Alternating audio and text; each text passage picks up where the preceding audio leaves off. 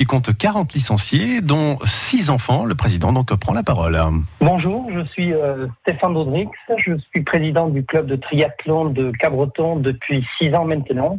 Euh, j'ai 47 ans et j'ai démarré moi-même cette, euh, discipline il y a une dizaine d'années maintenant.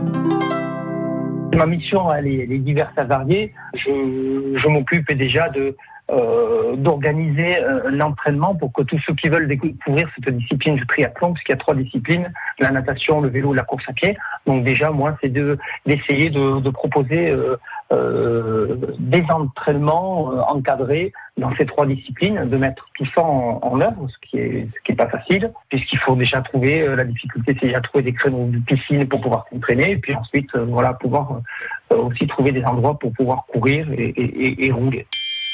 Depuis que j'ai pris la présidence aussi, il n'y avait pas d'école de triathlon, donc nous avons mis en place avec un éducateur qui est diplômé, euh, voilà, on propose des, entraînements pour les plus jeunes parce que c'est pas toujours peut-être ludique le, triathlon au premier abord. Euh, effectivement, c'est un sport d'endurance.